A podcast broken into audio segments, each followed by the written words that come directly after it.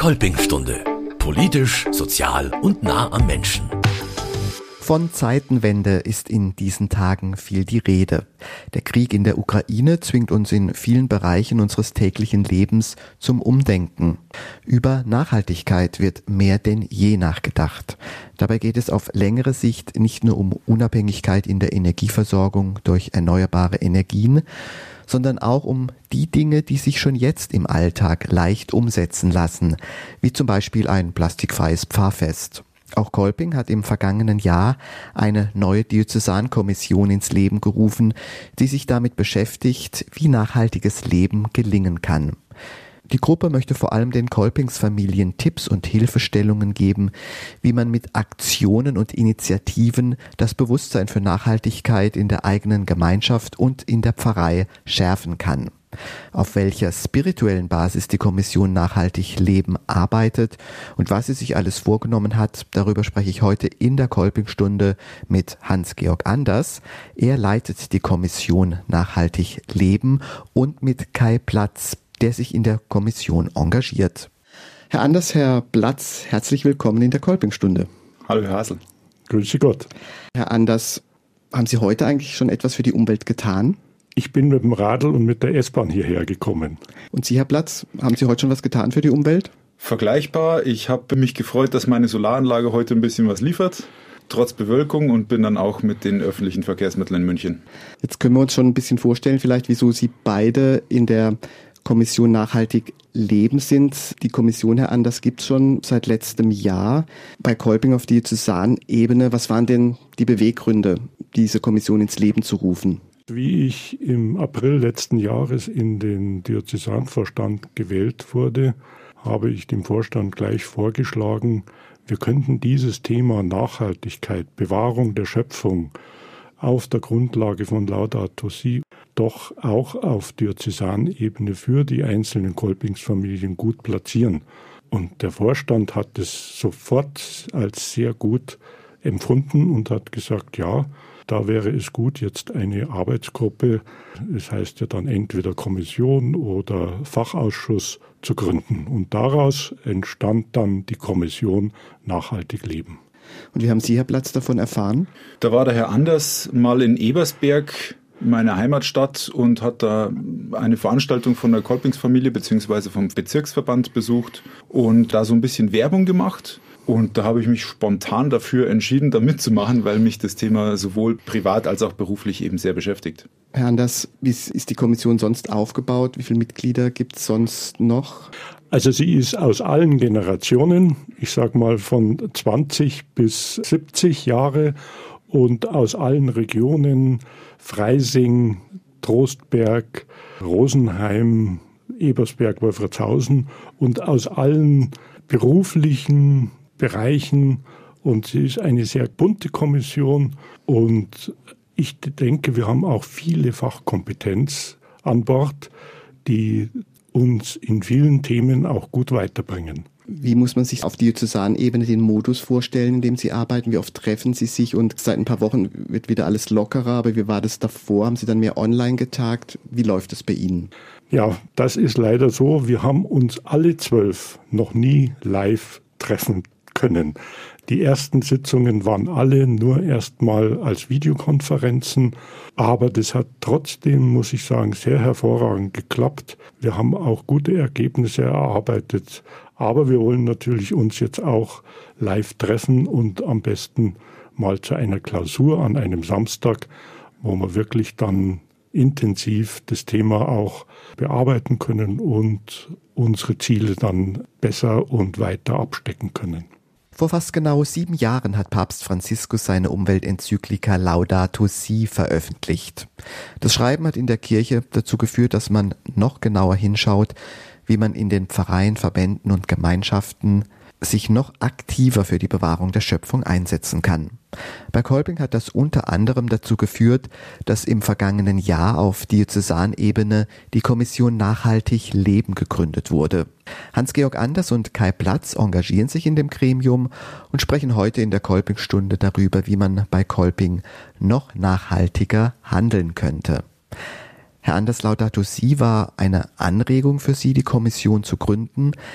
Daneben haben wir in den vergangenen Jahren aber auch gesehen, dass der Klimawandel real ist, zum Beispiel bei der Hochwasserkatastrophe an der A oder in diesem Frühjahr der Starkregen, teilweise mit örtlichen Tornados oder im krassen Gegensatz dazu schon im Frühjahr Waldbrandgefahr wegen Trockenheit. Haben Sie diese Entwicklungen auch dazu bewegt, mehr über Nachhaltigkeit nachzudenken?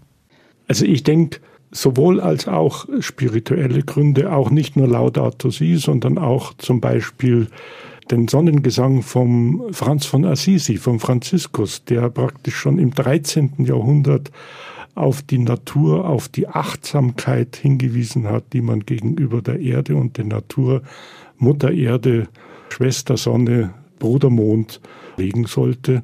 Und natürlich auch diese Ereignisse, die jetzt in den letzten Jahren immer stärker wurden. Und natürlich auch das Bewusstsein, der Klimawandel, es muss etwas gemacht werden. Und das ist nicht nur ein Problem beziehungsweise eine Aufgabe nur für Verbände der Bund Naturschutz oder der Politiker, sondern auch der Gesellschaft. Und auch wir als Kolpingsverband, als Sozialverband sind bestimmt da ein Teil davon, der auch für diese Aufgabe, die uns auch mal als soziales Problem, weil wenn nicht genügend Leute ernährt werden können, wenn die Versorgung nicht klappt, wenn die Katastrophen immer mehr werden, ist es auf jeden Fall wichtig, dies auch als soziale Aufgabe zu sehen. Und Herr Anders, Sie haben, glaube ich, auch ein Buch mitgebracht, das Sie mir vorhin schon gezeigt haben, vom heiligen Franz von Assisi. Das haben Sie gesagt, war auch Inspiration für Sie. Ja, wir haben vom Kolping Bezirksverband Bad Tölz-Wolfratshausen in den 90er Jahren Freizeiten, Familienfreizeiten in Natz in Südtirol gemacht. Und da gibt es einen Franziskusweg in Sand in Taufers mit der Darstellung rauf zu einer Burg mit Skulpturen aus Holz über Wasser, Sonne, Mond. Und das hat mich einfach damals schon beeindruckt und sehr begeistert. Und ja, das ist immer wieder bei mir nachgeschwungen und ich habe sozusagen das immer mit mir getragen und jetzt bin ich im Vorruhestand und jetzt habe ich gesagt, jetzt kann ich das thematisieren und auch bei Kolping platzieren. Sie haben auch neben dem Buch noch ein Zitat von Papst Franziskus mitgebracht. Ja, das hat er nach Laudato Si gebracht 2020 und da sagt unser Papst, wir müssen diese schönen Dinge bewahren, die Gott uns gegeben hat. Die Schöpfung ist für uns da, damit wir guten Nutzen aus ihr ziehen. Nicht um sie auszubeuten, sondern um sie zu bewahren. Denn Gott vergibt immer. Wir Menschen vergeben manchmal, aber die Schöpfung vergibt nie. Und wenn du sie nicht bewahrst, wird sie dich zerstören. Und das ist, glaube ich, ein eindringliches Wort, wo wir ganz klar sehen, wir brauchen als Menschen unbedingt die Erde. Die Erde braucht uns nicht. Herr Platz, wie haben Sie das dann gemacht in der Kommission? Haben Sie da alle gemeinsam nochmal in Laudato Si reingeschaut und überlegt, was steht denn da jetzt überhaupt drin? Oder hat er anders mal referiert über den heiligen Franz von Assisi? Wie sind Sie das angegangen? Ich glaube, da haben alle ein relativ gutes Grundverständnis davon gehabt, was da drin steht, um was es geht. Und letztendlich das Thema dahinter ist nachhaltig leben. Und das ist das, was wir uns alle auf die Fahne geschrieben haben. Da waren wir auch relativ schnell uns einig, was der Titel der Kommission sein soll. Und das geht über das, was in der Enzyklika drin steht, noch weit hinaus. Aber das ist eine großartige Grundlage in meinen Augen. Sie haben von Ihrer Solarenergieanlage auf dem Dach erzählt. Ist es bei den anderen Kommissionsmitgliedern auch so, dass da jeder auch sowas aus dem eigenen Leben mitbringt an Erfahrungen? Ja, absolut. Also das geht los von beruflich damit involviert und im Unternehmen das Thema irgendwo umgesetzt bis hin zu privat Solaranlage und Elektroauto und plastikfrei leben und ja, die meisten Kommissionsmitglieder haben auch Kinder und oder Enkelkinder da ist es natürlich schon ein Grundbedürfnis, enkeltauglich zu leben. Und allein das ist schon Motivation genug, in der Kommission mitzuarbeiten. Dieses enkeltaugliche Leben, was würden Sie sagen, worauf kommt es da jetzt an? Sie haben schon einige Aspekte genannt, aber es geht ja schon um einige Themen. Erneuerbare Energien, wie gesagt, Tempolimit, ökologisch erzeugte Lebensmittel, Vermeidung von Plastikmüll. Wo könnte man da jetzt aus Ihrer Sicht überhaupt ansetzen? Ich denke, das Wichtigste ist, dass wir bewusst konsumieren, dass wir uns überlegen, was konsumieren wir, und wie viel? Und braucht es das jetzt wirklich? Oder kann man sich vielleicht auch was ausleihen oder gebraucht kaufen? Das heißt, dieses Bewusstsein, bewusste Konsumieren ist, glaube ich, der erste Schritt, den jeder machen kann. Weil jedes Teil, das ich nicht erzeugen muss, das spart schon wieder Energie, Ressourcen. Und dann geht es darum, dass sich jeder einfach mal Gedanken macht, wie lebe ich? Wo bekomme ich meine Energie her? Wo habe ich mein Bankkonto? Wie komme ich von A nach B? Brauche ich ein Auto, brauche ich zwei Autos oder kann ich das vielleicht auch mal mit dem Fahrrad machen? Und dieses Bewusstsein, glaube ich, das ist das, was für jeden wichtig ist, dass er das für sich schärft und da einfach drüber nachdenkt. Und dann kann auch jeder nachhaltig leben. Wie würden Sie das jetzt zum Beispiel vor Ort bei sich sehen in Ebersberg? Ist da in der Kolpings-Familie oder bei Kolping noch Luft nach oben sozusagen bei dieser Thematik? Steht man da eher so am Anfang? Wie würden Sie das einschätzen? Oder ist da schon ein Prozess in Gang gekommen? das ist eine sehr gute Frage. Ich glaube, es ist überall noch Luft nach oben. Es haben sich viele schon auf den Weg gemacht, auch in Ebersberg und der ganzen Region. Viele haben ein Grundverständnis davon, was sie erreichen wollen, was ihnen wichtig ist. Aber jeder, der genauer hinschaut, sieht, okay, hier an dieser Stelle oder an jener Stelle können wir noch was machen und da wollen wir was machen. Und das Wichtigste, glaube ich, für die Kolpingsfamilien ist auch die Arbeit als Multiplikator, dass ich einfach mein Wissen weitergebe und es vorlebe und nicht nur große Reden schwingen, sondern tatsächlich alltagstauglich zeige, was kann man konkret machen. Und das ist die Aufgabe der Kolpingsfamilie und da ist bei jedem noch Luft nach oben, absolut. Die Kolpingsfamilien im Erzbistum sollen nachhaltiger werden. Eine Kommission ist seit dem vergangenen Jahr dabei, Vorschläge zu erarbeiten, wie das gelingen kann. Die Kommissionsmitglieder Hans-Georg Anders und Kai Platz sind bei mir im Studio und erklären, wie sie sich dieses nachhaltiger werden vorstellen. Also ich denke mal, Herr Anders Kolping muss beim Thema Nachhaltigkeit zumindest mal nicht bei Null anfangen, oder? Ja, also es ist definitiv so, die Kolpingsfamilien und Bezirksverbände arbeiten schon sehr, sehr lange sehr umweltbewusst und nachhaltig. Bei uns in Bad Tölzweifertshausen-Miesbach gibt es die Altmaterialsammlung schon seit über 40 Jahren. Jetzt Handysammlungen, Brillensammlungen und, und, und. Wir haben zum Beispiel auch von der Kolpingsfamilie Waldram vor 15 Jahren einen Brotbackofen gebaut, wie im alten Modell einen Gemeinschaftsbrotbackofen. Wir machen auch ökologische Veranstaltungen, also jetzt zum Beispiel mit Ernährung oder vor der Pandemie mit Plastikvermeidung. Also da ist schon sehr viel unterwegs und deswegen wollen wir natürlich vom Diözesanverband aus das, ich sage mal, fokussieren und auch den anderen Kolpingsfamilien mitteilen, wo wird denn schon Gutes und wie gemacht, dass dort Impulse eben weitergegeben werden können. Ja, und bisher gab es da eben beim Diözesanverband meines Erachtens nicht einen Ansprechpartner oder eine Arbeitsgruppe und dieses wollen wir eben jetzt mit unserer Kommission Nachhaltig Leben übernehmen.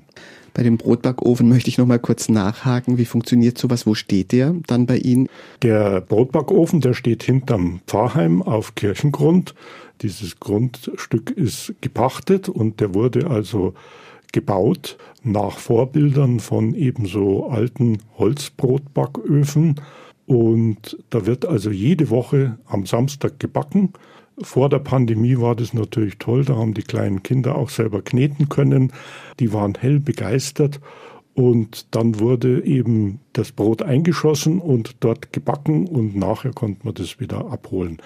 In der Pandemie ging das natürlich nur mit Bestellen, aber abholen, aber es hat auch funktioniert. Das heißt, wenn Sie sagen, der Brotbackofen steht hinter der Pfarrei, hinterm Pfarrheim, dann hat ja auch die ganze Pfarrei etwas davon und nicht nur Kolping. Ja, das ist also das Prinzip eines Gemeinschaftsbrotbackofens. Es darf sich jeder anmelden bis Freitag, der ein Brot haben will. Und es begeistert, weil es selbst gebacken ist. Die Bäcker vor Ort sehen das auch nicht als Konkurrenz, sondern nur als Anregung. Und wir haben mittlerweile 14 Bäcker, die ehrenamtlich hier mithelfen. Also das sind nicht hauptberufliche, sondern ehrenamtliche Bäcker. Und jedes Mal schmeckt das Brot anders, aber hochinteressant weil Brot wird immer anders in so einem Holzbackofen, wenn es klimafeuchter ist oder trockener ist. Und es ist eine wunderbare Gemeinschaftsgeschichte. Herr Anders, auf der vergangenen Diözesanversammlung haben Sie sich auch einen Experten geholt, der dann referiert hat zum Thema Nachhaltigkeit. Gab es jetzt für die Kommission einen Erkenntnisgewinn? Ja, wir haben eigentlich also durch das Referat und durch die Infostände auch gute Erkenntnisse zum Beispiel über die Gemeinwohlökonomie bekommen. Der Referent, Herr Trübenbach von dem Kreisbildungswerk Traunstein, der hat ja sein Kreisbildungswerk schon seit Jahren zertifiziert in Gemeinwohlökonomie, aber da kann der Kai Platz mehr davon erzählen. Und viele Dinge sind einfach uns also auch dargelegt worden, wie wir mit einfachen Mitteln wie zum Beispiel, dass man sich einfach vornimmt, was habe ich die letzte Woche an Nachhaltigkeit jetzt bewegt, bewirkt und oder was nehme ich mir für die nächste Woche vor? Es muss ja nicht immer gleich der Bau einer Photovoltaikanlage sein. Es können die ganz kleinen Dinge wie Mosaiksteinchen etwas bewirken. Herr Platz, dann lassen Sie uns jetzt doch gleich erklären, was bedeutet Gemeinwohlökonomie. Die Gemeinwohlökonomie ist aus einer Bewegung entstanden und das Prinzip der Gemeinwohlökonomie ist, dass Unternehmenserfolg nicht nur auf Basis des Bilanzgewinns gewertet wird, sondern auf Basis dessen, was das Produkt oder die Dienstleistung an Mehrwert für die Gesellschaft bietet. Das heißt, ist es umweltschädlich? Werden die Mitarbeiter ordentlich behandelt und bezahlt? Was bietet es allen ja, Kontaktgruppen von Lieferanten über Kunden, über Mitarbeiter und die Gesellschaft? Und daraufhin wird dann eine Bilanz erstellt und auf dieser Basis wird dann bewertet, wie nachhaltig oder wie gemeinwohlorientiert ein Unternehmen wirtschaftet. Und je gemeinwohlorientierter das Unternehmen dann wirtschaftet, desto besser sollen dann zukünftig auch mal die ähm, Rahmenbedingungen sein, zum Beispiel Kreditvergabe, Zugang zum Finanzmarkt allgemein oder eben auch Zinsen, Steuern oder Zölle. Und kann man das ansatzweise dann auch auf einen Verband, eine Gemeinschaft, eine Pfarrei oder ähnliches übertragen? Ja, absolut. Ich meine, die Kirche oder kirchliche Träger sind in Deutschland der zweitgrößte Arbeitgeber. Insofern mag man die nicht als erstes als Arbeitgeber auf dem Schirm haben oder als Wirtschaftsteilnehmer. Aber letztendlich sind die natürlich ein großer Spieler in diesem ganzen Spiel. Und da kann man natürlich dann auch Verbände und die Kirche selbst zertifizieren und dann eben schauen, wie wirtschafte ich, wie bewirtschaften die Kirchen und die Gemeinden ihre Häuser, wenn die energetisch saniert werden oder wenn sie saniert werden, werden sie dann energetisch saniert? Wie bezahle ich meine Mitarbeiter? Was habe ich für Arbeitszeitmodelle und so weiter? Also da ist ein enormes Potenzial und auch auf Vereins- oder Verbandsebene dann natürlich, wie führe ich meine Veranstaltungen durch? Wo kaufe ich meine Materialien für das Büro oder sonst was ein. Das sind lauter solche Themen, die im Rahmen der Gemeinwohlbilanzierung dann auch diskutiert werden und beleuchtet werden und wo sich dann die jeweilige Organisation Gedanken machen kann, wie wollen wir das zukünftig haben, um einen Mehrwert für die Gesellschaft zu bieten. Gab es im Austausch auf der Diözesanversammlung dann vielleicht schon erste Ideen, welche Projekte man daraus ableiten kann, jetzt aus dieser Theorie sozusagen? Haben Sie da schon mal ein bisschen rumgesponnen, sage ich jetzt mal? Ja, da haben wir tatsächlich schon viel rumgesponnen. Ich will definitiv in Grafing im Landkreis Ebersberg das Thema forcieren und möchte da eben auch die Kolpingsfamilie Gemeinwohl bilanzieren. Das ist gerade im Gespräch. Unser Pfarrer ist da grundsätzlich auch aufgeschlossen dafür. Der ist auch gleichzeitig unser Präses. Das heißt, da haben wir vielleicht auch die Möglichkeit, in der Pfarrei noch was umzusetzen. Da laufen jetzt die Gespräche und ich bin da guter Dinge, dass wir da mal eine erste Bestandsaufnahme machen können und dadurch auch Entwicklungspotenziale in der Pfarrei und in der Kolpingsfamilie entwickeln können. Und gleichzeitig immer der Gedanke, dass auch der Einzelne was tun kann. Oder das darf natürlich daneben auch nicht untergehen. Absolut. Also die Vorbildfunktion ist da das eine, aber dann eben die konkreten Handlungsempfehlungen auch. Und wenn ich ein Pfarrfest mache, das ich nachhaltig orientiert durchführe, da zeige ich ja auch immer, wie es gehen kann. Wo bekomme ich meine Lebensmittel her für das Pfarrfest? Habe ich Plastikbesteck oder habe ich frisches oder echtes Geschirr? Das sind lauter solche Themen, die man dann auch vorleben kann für die eigene Feier. Herr Anders, lassen Sie uns einen Ausblick wagen, jetzt auch auf das Jahr noch. Wie geht es jetzt in der Kommissionarbeit weiter? Was werden Sie als nächstes anstoßen wollen? Wir werden auf jeden Fall jetzt die Ergebnisse von Geisenhausen, von der Diözesanversammlung analysieren. Dann werden wir baldmöglichst eine Klausur an einem Samstag durchführen und dann werden wir unsere weiteren Ziele abstecken. Und ich denke, wir werden auf jeden Fall eine Plattform bilden auf der Homepage des Diözesanverbandes mit Ideen, die einzelne Kolpingsfamilie haben. Wir werden dazu Steckbriefe entwickeln, dass man übersichtlich und plakativ diese Projekte auch an die anderen Kolpingsfamilien weitergeben kann und natürlich dafür Werbung machen. Und das ist jetzt, ich sage mal, ein Baustein, der für uns wichtig ist, dass wir dieses Thema weitergeben und dass die einzelnen Kolpingsfamilien da dann Anregungen bekommen können. Es muss ja nicht überall das Rad von neuem erfunden werden. Und können Sie sich vorstellen, dass vielleicht man jetzt nicht sofort, aber in ein paar Jahren noch persönliche Berater vielleicht entsenden könnte in die Kolpingsfamilien oder in die Bezirke? Das könnten wir uns prinzipiell sicher vorstellen. Es ist natürlich jetzt erstmal eine personelle Frage und eine organisatorische Frage. Aber das müssten wir halt aufbauen und wie das vonstatten gehen kann. Was wir auf jeden Fall vorhaben, sind schon mal Vorträge über ganz spezielle Themen. In Geisenhausen waren wir jetzt erstmal allgemein. Aber zum Beispiel jetzt Verpackung, sprich gleich Müll zu vermeiden, wollen wir also eine Videokonferenz, ein Videostreaming anbieten im Herbst, wo im Endeffekt alle Kolpingsfamilien angesprochen werden können und sich beteiligen können. Wie kann Kolping noch nachhaltiger werden? Darüber habe ich in dieser Kolping-Stunde mit Hans-Georg Anders und Kai Platz gesprochen. Beide suchen in der Kommission Nachhaltig Leben nach neuen Wegen, um die Kolpingsfamilien in puncto Umwelt fit für die Zukunft zu machen. Herr Platz, jetzt hat sich seit dem 24. Februar doch einiges durch den Krieg in der Ukraine verändert, was auch wieder bedeutet, die Menschen haben plötzlich auch wieder andere Sorgen, steigende Preise, Inflation, vielleicht auch Sorgen um den Frieden in der Welt insgesamt. Haben Sie da nicht Angst, dass vielleicht in den nächsten Jahren das Thema Nachhaltigkeit nicht doch unter die Räder ein Stück weit kommt und es schwieriger wird, dafür zu sensibilisieren?